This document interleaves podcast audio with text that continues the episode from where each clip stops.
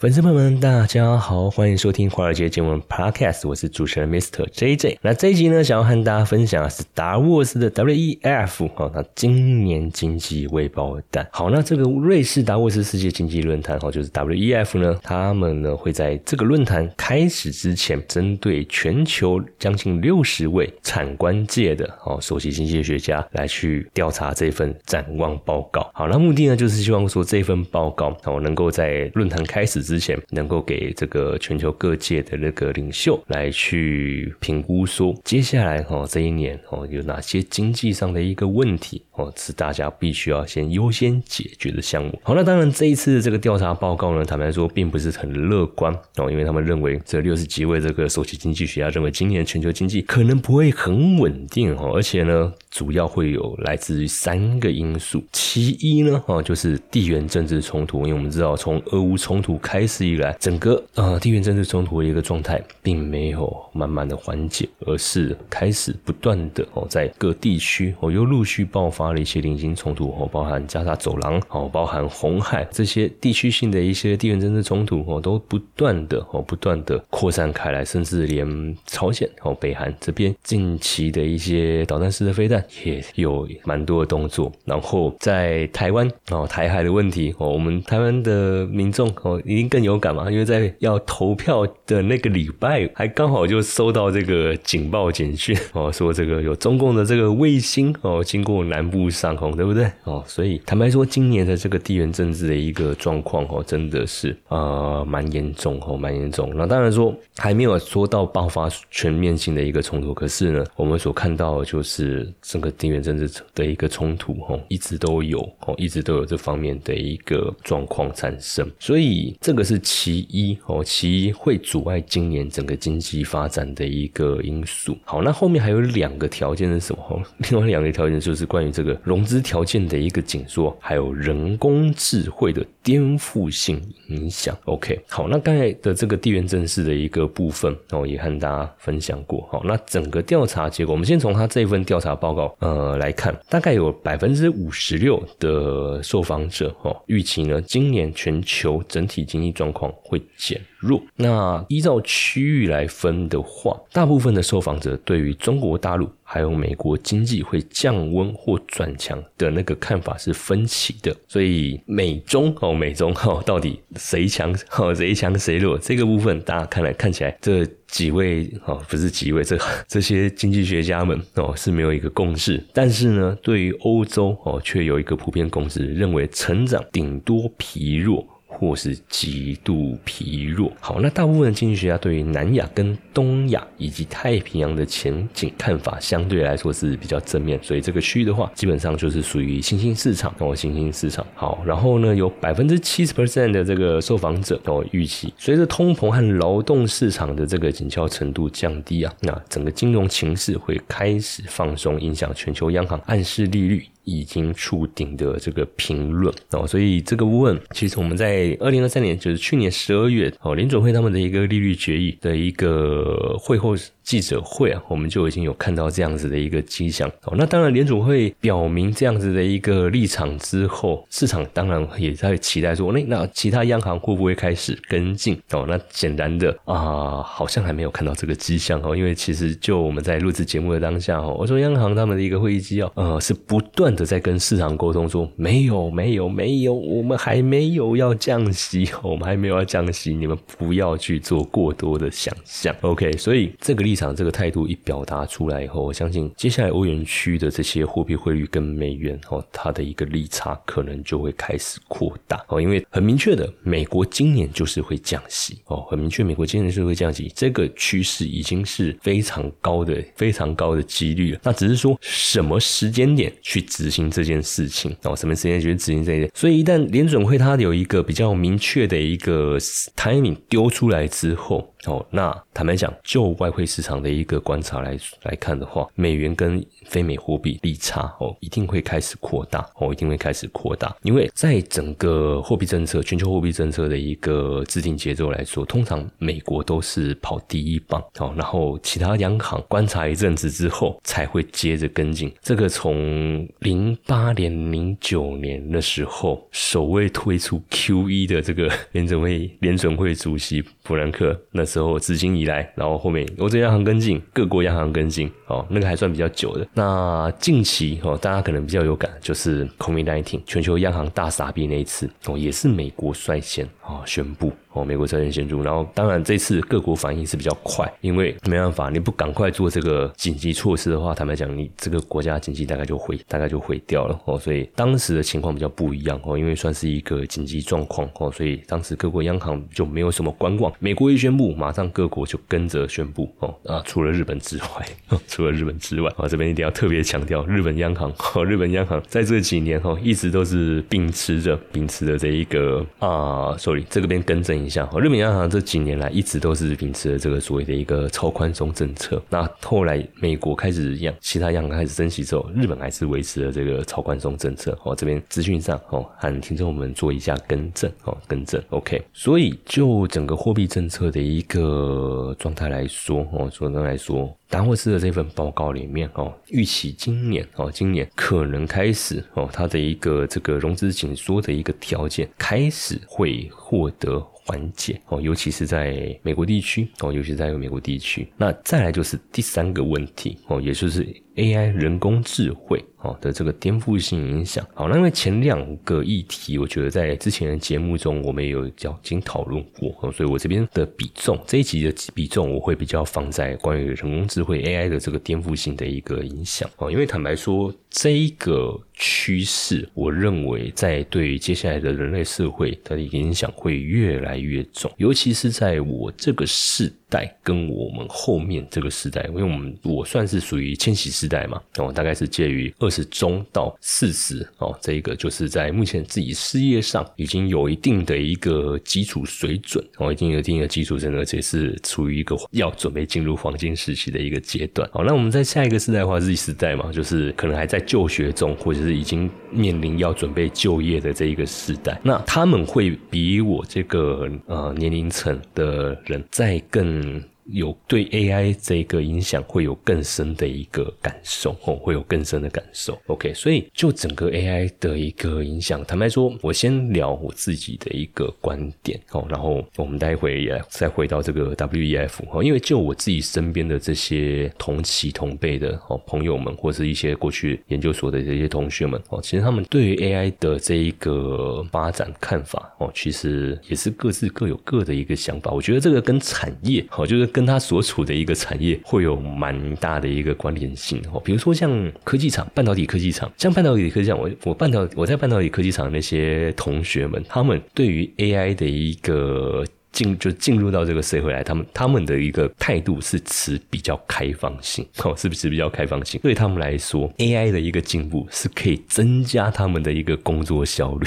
OK，所以他们当然是举中双手赞成，拜托赶快 哦，最好是开放进来，然后能够提供提升我们工作效率哦。因为大部分啊，我我我所认识的这些在科技厂上班的这些朋友或者同学们，基本上都是忙到事情做不完的一个程度哦，所以他们。的一个工作状态，一直以来就是想办法提升自己的工作效率，想办法提升，因为 case issue 一定是一直进来，一直进来，一直进来，那公司也不可能一直 一直叫新人，一直一直找新人给你啊。更何况现在各个科技厂抢人抢的那么凶，你就算要争，也不见得争得到哦。因为坦白说，新人大家都想去大公司哦，那比较一些中小型的，相对来说你根本没办法哦，没办法跟那些大企业竞争啊。你哪来的新人来去帮你解决这些 issue，解决这些状况？OK。所以你当然得自己想办法去处理啊，因为客户不会等你哦，客户是不会等你的哦，你就是要在指定的时间内然后去处理掉这些。所以对他们来说，AI 这个部分哦，AI 这个部分哦，他们大部分都是属于比较正面哦，比较正面的一个看法。然后一些我认识一些营建业的哦，营造业还有那个设计师的朋友，他们的话，我觉得对于 AI 这个看法，我觉得一个想法，我觉得算是比较中性，因为在他们那个行业算是呃。就以设计师来说好了，以设计师来说，他们这个行业算是属于这种高度技术的一个行业哦，就是它没有什么什么太多重复性，就是它几乎很多案件都是必须要 case by case 哦，所以一个案件过来之后哦，除非它可能是一个已经有很大做到很大规模了，哦，那可能它会有自己的一个模组化的一个套板哦去做这些设计。哦，但是呃，如果它规模还没做到那么大的话，它可能都一个案件来，它可能都得 case by case 去重新做哦，重新去做。哦，所以对他们来说，他也他们也比较不担心说啊 AI 会取代我，没有哈，你取代我为什么？你每一个 case 过来，我都得去针对你的一个需求去做量，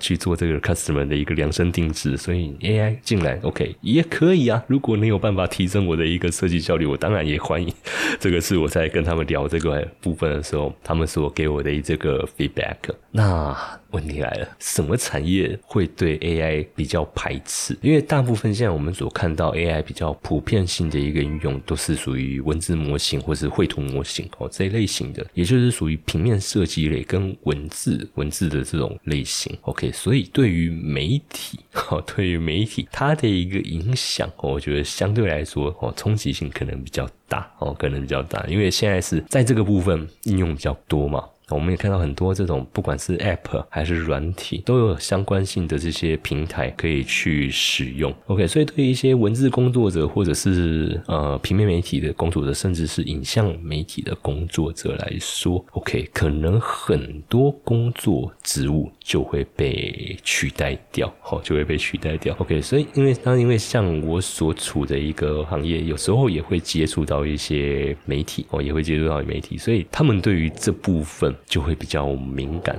哦哦，就会比较敏感哦。当然，对于部分部分植物的，对于一一些比较呃部分的植物来说的话，他可能觉得还好。可是就比较基层的哈，比如说文字整理啦，或者是说你只是那种快产的那种戏戏剧图啊，坦白说，这种工作哦，这种工作 AI 就可以取代掉哦，就不需要再一个人哦去做这样子的一个工作。好，所以这个是在呃媒体。这部分哦，媒体这部分会比较敏感哦，会比较敏敏感。所以回到这个 W F 他们这份报告观点来说，A I 哦，他们对于这个人工智慧哦的一个颠覆性影响哦，他们有什么样的一个看法？他们认为，就是在整个调查里面，百分之九十四的受访者认为 A I 会在未来五年内大幅。提升高所得经济体的一个生产力，但是呢，预期低所得经济体也会出现相同情况的这个受访者占比只有五十三 percent 哦，也就是说，大部分啊，就是对于已开发经济体哦，已经开发经济体的生产力会很大程度的受惠于这个 AI 产 AI 技术所带来的一个变革。那整个他们还发发了一份研究报告哦，调查报告就是针对一百零七个经济体的这个经济成长品质的研究，他们。所得出的结论是，多数国家的这个成长方式可能不具备这种永环境的一个永续性，也跟社会的一个包容性。好，所以在 AI 这个部分哦，AI 这个部分。哦，他们认为哦，可能会有六成的工作，尤其在富裕已开发经济体哦的这种地区哦，可能会有六成的工作哦，六成的工作哦都消失掉。那 INF 他们在近期哦就发表一份报告，就是关于 AI 普及对全球经济影响的这个大规模的研究报告。好，那那时候哦，那时候他们所提到的就是全球哦大概有百分之四十的就业会受到 AI 的影响。哦，那在已开开发经济体里面哦，由于这种所谓的认知型任务哦导向的工作盛行哦，所以大概百分之六十的就业可能会因为 AI 的兴起而岌岌可危哦。那在新兴市场的话，也会有百分之四十的这个就业会受到影响哦。那低收入的国家就业普险大概是在百分之二十六哦，百分之二十六，因为大部分这种低收入国家它的一个工作工作内容都是属于比较偏劳动性哦，比较偏劳动性哦。然后在已开发经济体的话，大部分都是属于比较，如果用比较白话文一点的话，就是属于那种比较动脑型的啊。一个是卖脑力哦，一个是卖你的脑，卖卖你的智慧。如果用白话文来区分的话，大概会是这样子的一个啊一个表示法的方式。所以在 I F 他们这份这一个报告里面呢，他们认为啊。这个 AI 技术哦，AI 技术的一个普及，呃，除了对经济体的影响之外，对各个年龄层它的一个影响也会不一样。尤其他们认为，对于年长者哦，对于年长者，AI 的普及可能会带来非常巨大的一个冲击，因为就年长者，我们知道年长者他的一个反应哦，相对来说肯一定会比较慢啊，吸收力哦，相对来相对于年轻族群来说，还有接受度肯定也会哦，肯定也会比较没有像年轻族族群那么的一个积极。所以对于这种呃新的一个技术、新的东西进来以后，它可能会产生排斥，或者是不太愿意去使用。可是如果今天你的一个技术发展到说你没有它，你不能用，那你怎么办？好，比如说现在我们出门在外，好，以台北来说好了，以台北来说的话，今天你如果呃没有捷运卡，OK，好，你没有有卡不做捷运，OK，那坦白讲，还真的有点不太方便。哦，我说台北市区，因为你说开车吗？停车就够麻烦。就算是骑 bike，就算是骑骑摩托车，不是骑脚踏车，就算是骑摩托车好，摩托车坦白说，停车也不见得好停哦，停车也不见得好停。我我说的是台北市区哦，那脚踏车呢？脚踏车毕竟它的那个行动 行动距离是有限的，它那个小速度也没那么快哦，所以脚踏车可能好停一些些哦。可是毕竟它能够移动的距离是有限，而且不见得每个人都适合哦，不见得每个人去适合。OK，所以捷运这个是必备的。哦，捷运是必备。好，那好有捷运卡之后，那接下来呢？你会不会去换搭捷运？什么意思？呃，因为。我自己有照顾过长辈的经验嘛？其实早期捷运的那个线路还没有那么多的时候，因为最早捷运的那个线路大概就那时候还不叫文福线，那时候叫木栅线、木栅线、板南线、淡水线、新店线。就那个时候哦，可能对一些年长者对他们来说可能还好，还算好分辨。可是你会发现，台北捷运它的那个扩展性越来越丰富，它线路坦白讲也越来越复杂，转乘站也开始越来越多，那就变成说，因为一些长者他们如果要自己搭捷运的话，他们就会。不知道说哇，要那到底要在哪一站去换车？OK，那坦白讲就比较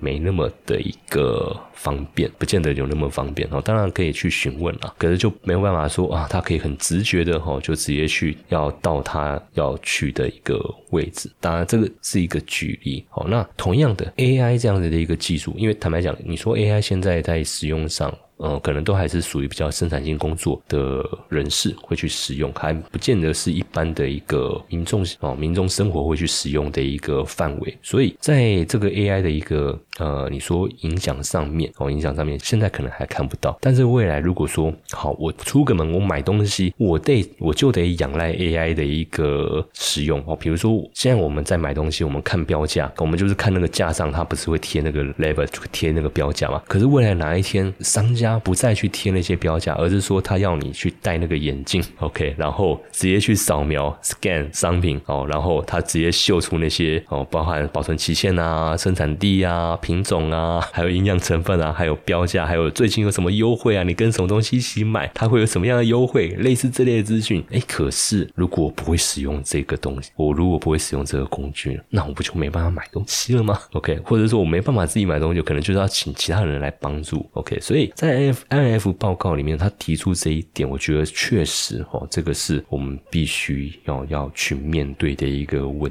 题。OK，所以他们认为说，年长者哦，年长者会是极为需要社会安全网的一个族群哦，因为呃，除了年长者之外哦，而且他们提到，除了年长者之外，还必须要能够去支撑那些因为工作消失哦而坠入整个经济悬崖的群众哦，因为你就完全取代他的工作。了嘛？哦，那可能他从年轻就一直不断培养的技能，结果你今天一个 AI 就把它取代掉，那你说你要再教他从头来过，坦白说不容易。哦，坦白说不容易。那政府社会能够给予这样的一个族群带来什么样的一个保障？哦，带来什么样的一个保障？那这个是 IMF 他们所提出的一个观点。好，所以呢，这今天这一集节目啊，我们聊一点比较不一样的哦，因为最近 AI 产业真的很夯，尤其是我在录在我在录这个节目的这一个当下，哇，台积电又暴涨，哦，直接从五百多冲到六百之上，哦，从五百多冲到六百之上。那再聊再聊再。这代表什么意思哦？因为我们在录我在录节目的前一天，刚好是台积电的这个法说会哦。那整个的一个法说会内容，对于半导体产业的一个前景是非常乐观哦。那这暗示的是什么意思？因为整个订单的来源不是过去我们所认知的什么消费型电子、苹果、iPhone、智慧型手机，不是。这一次半导体产业。哦，它的一个前景来自于 AI 产业的一个需求哦，AI 产业的需求，AI 晶片哦，AI 产业的这个整体需求，所以我认为这一两年不只是这些硬体哦，硬体上的一个爆发成长，在应用端。哦，错，我们讲的这种所谓的一个生态圈，不管是 Apple、Microsoft、Meta，他们现在还有 Amazon，他们都在很积极去打造他们自己的 AI 生态圈。像微软，我觉得他们在这一块，它的一个动作算是蛮快的，而且是我认为是领先其他其他品牌厂，因为他们其实已经在他们的这个 Office 系统哦，Office 系统已经置入这个 Chop 哈，已经置入他们的这个 Chop 的 AI，可以用这一些生成式的这个 AI 工具来去辅助过去我们只能自己从零。开始作业的这些文书作业系统，我们在做 PowerPoint，我们在做 Word，我们不是不是就从头开始打打打打打打，然后一路打到完。哦，那现在它导入这些，它可以用一个关键 Keyword，它就帮你生成一个大纲目录或者是一份 PowerPoint。OK，那快很快速就能提升我们的这个工作效率。那这个是我们看到 Microsoft 他们已经开始动作，而且哦，坦白讲，他们的这一个应用一开始是指开发给呃企业用户去使用的啊，结果没没想到 一推出以后，哇，中小企业还有一些零售用户是直接敲完了敲门拍桌说：“你为什么不给我们用？为什么不给我们用？拜托，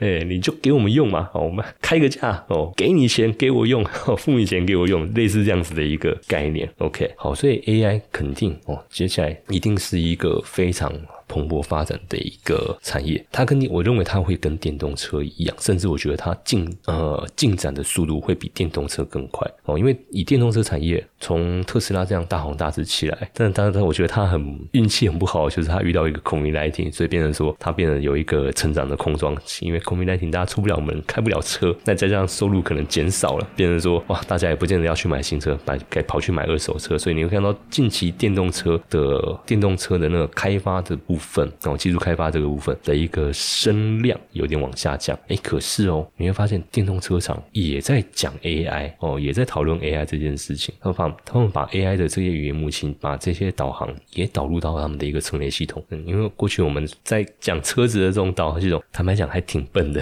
因为那种 GPS 它就是那种很 boring 这种机械音，有没有？就跟你说前方几百公尺啊，左转右转这样子。那之前有在聊车子的时候，有跟跟大家聊过嘛？CES 展的时候等。那个议题嘛，现在车厂它要做的是 AI 的这个助理哦，AI 的这个助理，他甚至能帮你规划整个行程，包含你要在什么时间点去找休息站休息、加油、找吃的、洗手间、上厕所，他都可以去帮你做这件事情。OK，所以呢，这一集哦，就是我们想要和听众朋友们聊一聊的。那喜欢我们节目的话，欢迎帮忙按赞、订阅、同赞跟分享，谢谢大家。